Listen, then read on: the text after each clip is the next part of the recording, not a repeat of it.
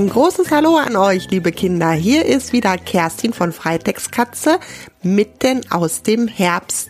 Draußen hat es gerade geregnet und jetzt scheint wieder die Sonne, die Blätter fallen von den Bäumen.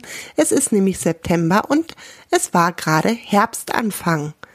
Tag und Nacht gleiche, sagt ihr das was?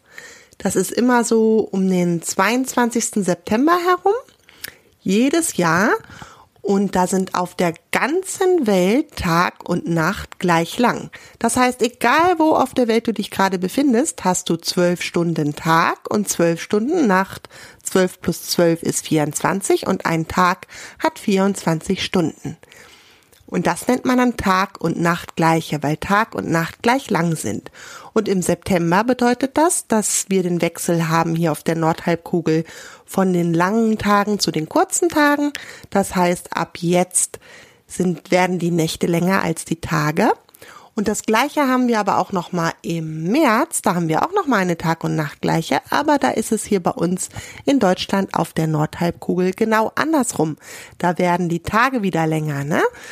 Äh, da haben wir dann ungefähr um den 21., 22. März herum auch wieder zwölf Stunden Tag und zwölf Stunden Nacht, aber ab da werden dann die Tage länger und die Nächte kürzer. Aber jetzt sind wir mitten im Herbst gelandet. Tag und Nacht gleiche ist gerade vorbei. Das heißt, die Nächte werden wieder länger. Ihr bastelt bald wahrscheinlich Laternen. Ne? Das dauert noch ein, zwei Monate, aber der Herbst ist ja dafür bekannt. Und Kürbisse werden angemalt und Halloween gefeiert, Erntedankfest gefeiert, was es so alles gibt im Herbst. Auf jeden Fall ist der Herbst ja auch eine etwas mystische Zeit. Ne? Manchmal morgens, ich wohne hier am Feldrand, da liegt der Nebel noch über den Feldern. Und manchmal denke ich, wer da wohl alles unterwegs ist im Nebel? Hm, vielleicht sind da kleine Wesen unterwegs, die wir nicht sehen können, von denen wir überhaupt nicht wissen, dass es sie gibt. Hm, und was ist denn noch so ein Wesen, wo keiner weiß, dass es das eigentlich gibt, kein Mensch? Die Stella, ne? Die ist nämlich ein Steist und keiner, keiner von den Menschen ahnt, dass Stella nachts zu einem aktiven Elefantenbaby wird, ne? ja, und die Stella, die begegnet heute in dieser Geschichte, die ich euch gleich erzähle, noch einem komischen Wesen, was wir Menschen gar nicht kennen, was nur die Stella kennt, ein geheimes, mystisches Wesen. Und zwar ist das eine kleine grüne Hexe. Die Mali hat mir nämlich ein Bild geschickt mit Stella und Nedo drauf. Und eine grüne Hexe war da drauf auch zu sehen. Und das fand ich eine klasse Idee. Da habe ich mir gedacht, Mensch, wow, da machen wir gleich mal eine Geschichte draus. Dieses Bild, das seht ihr auch ähm, auf meiner Website, wenn ihr die neue Geschichte anklickt. Ja, mit der grünen Hexe. Und dann wollen wir gleich mal loslegen. Dann lese ich euch die Geschichte mal vor, was diese kleinen Wesen denn da heute erleben. Ich wünsche viel Spaß und los geht's. Stella von Steist Band 5. Stella und die grüne Hexe. Uff, was für ein Albtraum. Stella hat das Gefühl, als würde eine 1000 Kilogramm schwere Last auf ihr liegen. Sie hat geträumt, sie müsse tagelang schwere Baumstämme aus einem Wald schleppen. Ein Glück ist sie jetzt aufgewacht, so ein Traum ist ganz schön anstrengend.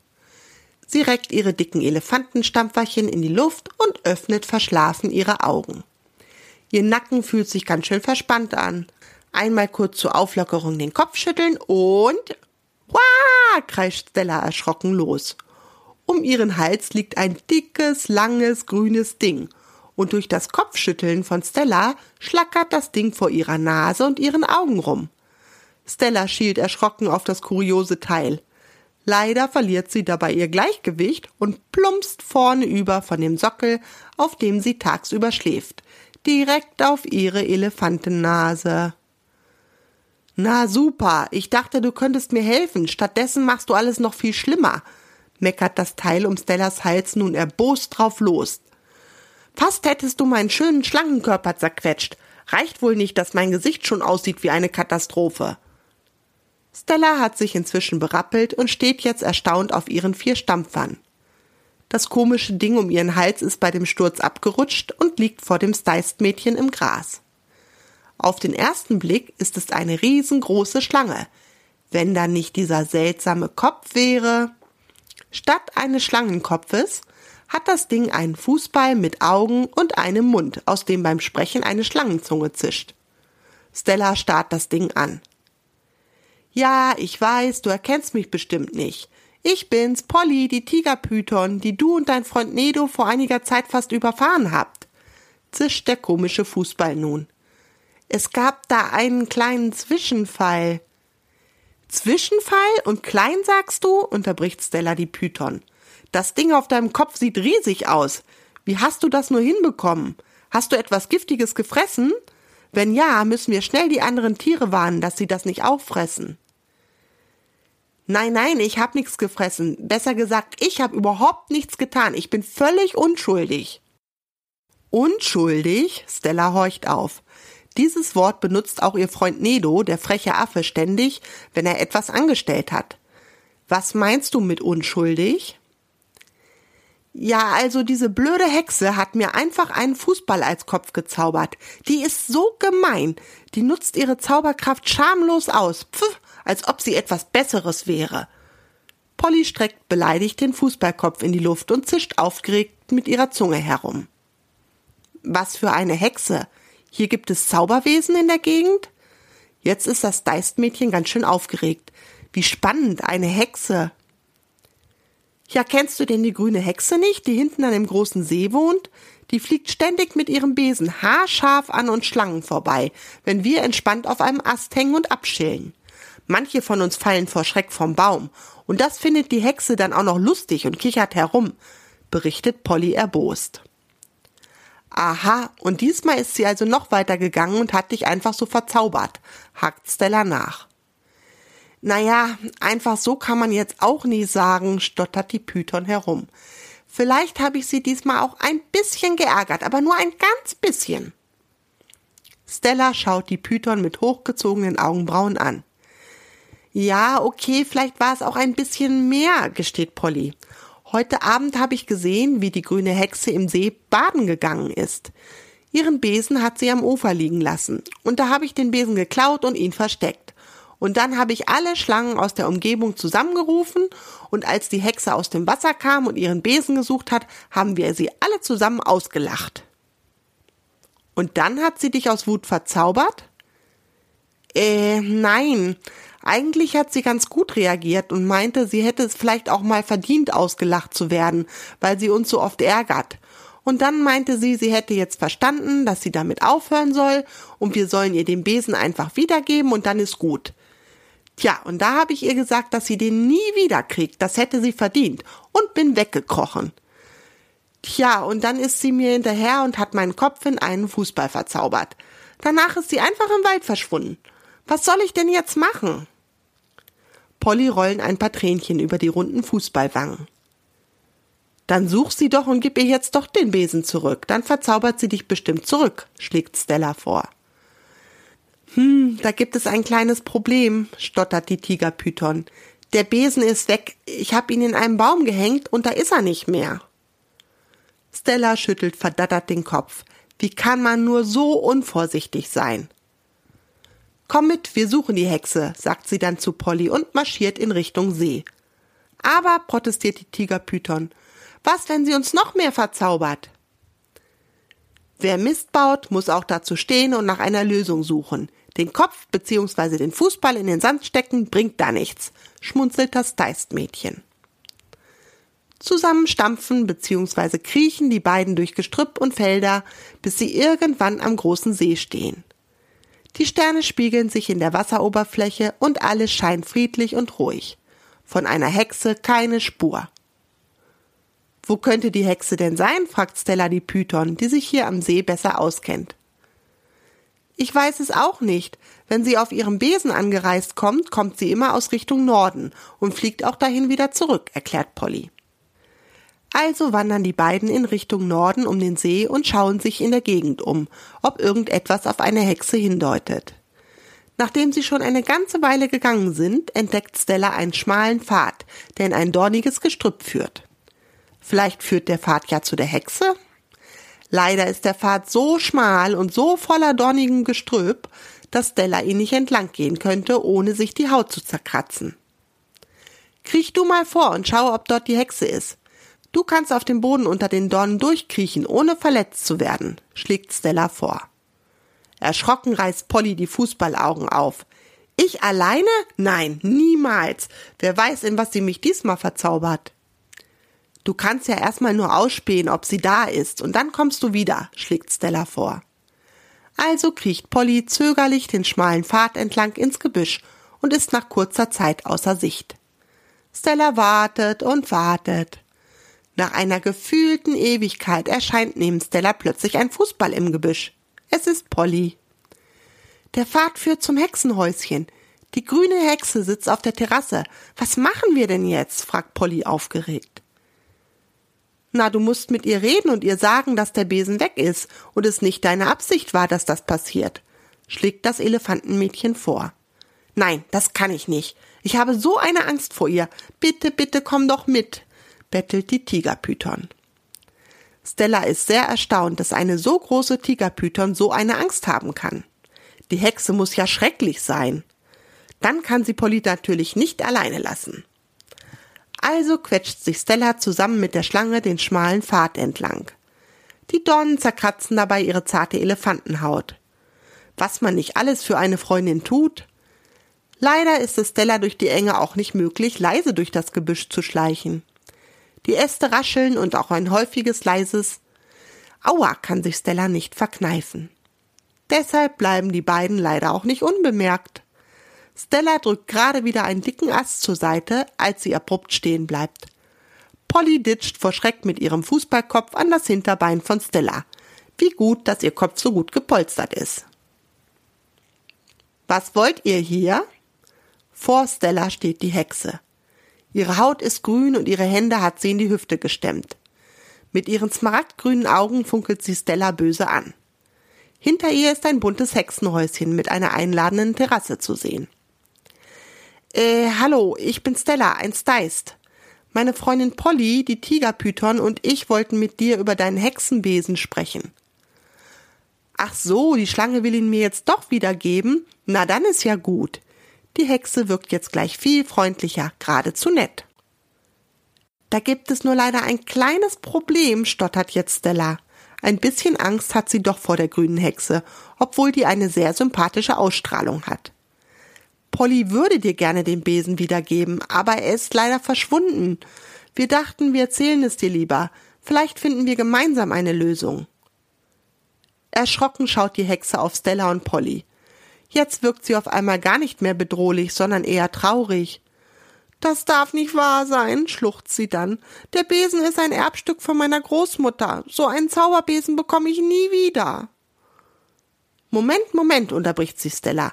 Vielleicht können wir ihn ja gemeinsam suchen. Lass uns erstmal auf deine Terrasse setzen und gemeinsam nach einer Lösung suchen. Gesagt, getan. Die drei setzen sich auf die gemütlichen Kissen auf der Terrasse und trinken ein kühles Glas Wasser. Die Hexe versorgt sogar die blutigen Kratzer auf Stellas Haut mit einer stinkenden Zauberpaste, und im Nu ist die Haut verheilt, als ob nichts gewesen wäre. Wir sollten überlegen, was mit dem Besen passiert sein könnte, schlägt Stella dann vor. Polly, erzähl noch einmal, wo du ihn versteckt hast. Die Schlange berichtet nun noch einmal, dass sie den Besen ganz oben in einer dichten Baumkrone versteckt hat, so dass er von außen nicht sichtbar war. War jemand da, der gesehen hat, dass du den Besen dort versteckt hast? Oder hast du jemandem erzählt, wo der Besen ist? hakt Stella nach. Nein, ich habe niemanden bemerkt. Und den anderen Schlangen habe ich nur gesagt, dass ich den Besen versteckt habe, aber nicht wo, antwortet Polly. Aber irgendjemand muss es gesehen haben. Vielleicht hast du nicht bemerkt, dass jemand im Baum war. Habt ihr später irgendetwas Ungewöhnliches bemerkt? fragt Stella. Sie hat jetzt richtig Spaß an der Detektivarbeit. Nein, antwortet die Hexe. Alles war wie immer abends am See. Die Wasservögel waren schwimmen und die Affen haben herumgetobt. Die Affen? Jetzt horcht Stella auf. Wenn sie das Wort Affen hört, muss sie gleich an ihren besten Freund Nedo denken, und der hat nur Unfug im Kopf. Polly, kann es vielleicht sein, dass ein Affe in der dichten Baumkrone war, als du den Besen dort versteckt hast? Die Python denkt nach. Naja, ausschließen kann ich es nicht. Die Blätter waren so dicht, dass ich nicht alles im Baum erkennen konnte. Aha, Ich glaube, wir haben eine Spur. Lasst uns zur Tempelanlage gehen. Ich habe eine Idee. Das Elefantenmädchen ist aufgesprungen und schon die Treppe von der Terrasse runter, als die Stimme der Hexe laut ertönt. O Baum, du Traum, o Busch, husch, husch, mach Platz dem Steiß, dass du nicht beißt. Fasziniert blicken Stella und Polly auf den kleinen Pfad. Die stacheligen Büsche und die Bäume mit den dicken Ästen machen alle einen Schritt zur Seite, als ob sie Beine hätten. Der Pfad ist jetzt so breit, dass Stella ihn entlang gehen kann, ohne sich zu verletzen. Schnellen Fußes machen die drei Detektive sich nun auf den Weg zur Tempelanlage. Nach einem strammen Marsch kommen sie schweißgebadet dort an. Stella stößt einen lauten Trompetenstoß aus ihrem Rüssel aus. Das ist das Rufzeichen für ihren Freund Nedo. Und tatsächlich, ein paar Minuten später kommt er schon über den Rasen geflitzt. Hey Stella, was geht? ruft er schon von weitem. Dann legt er eine Vollbremsung hin. Gerade hat er die Hexe entdeckt, die etwas versteckt hinter Stella steht. Und dann sieht er Polly mit dem Fußballkopf und bricht in schallendes Gelächter aus. Sehr witzig, sagt Polly brüskiert. Oh, das habe ich ja ganz vergessen, ruft da die Hexe. Das wollte ich natürlich wieder rückgängig machen. Polly, halt mal kurz still. Die Hexe legt ihre grüne Hand auf Pollys Fußballwange und im Bereich ihres Herzens beginnt nun ein warmes Licht zu strahlen, das vom Herz den Arm der Hexe bis zur Hand entlang wandert und dann auf den Fußball trifft. Innerhalb von ein paar Sekunden hat Polly ihren Schlangenkopf zurück. Sie hat vor Freude Tränen in den Augen. Aber du hast doch deinen Besen noch gar nicht zurück, stammelt Polly. Der Wille zählt doch, antwortet die Hexe. Es war ja keine Absicht von dir, dass der Besen verschwindet. Besen? Nun schaut Nedo etwas verdattert von einem zum anderen.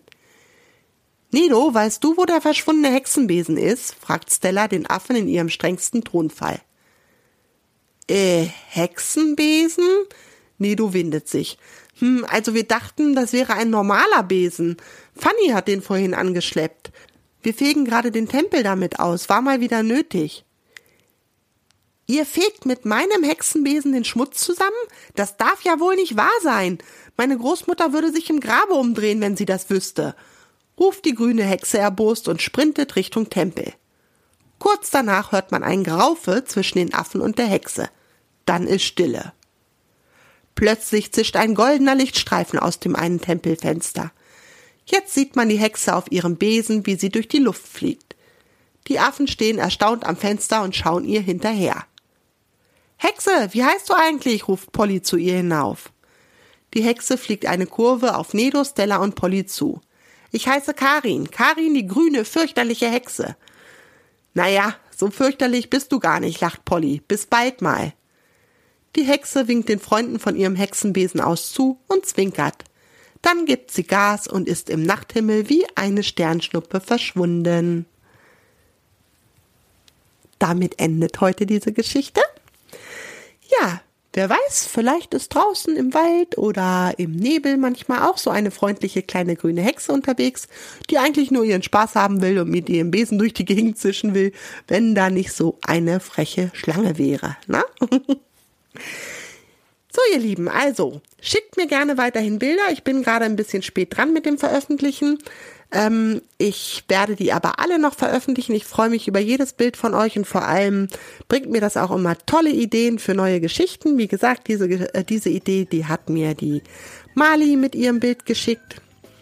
Äh, und es hat total Spaß gemacht, die Geschichte zu schreiben.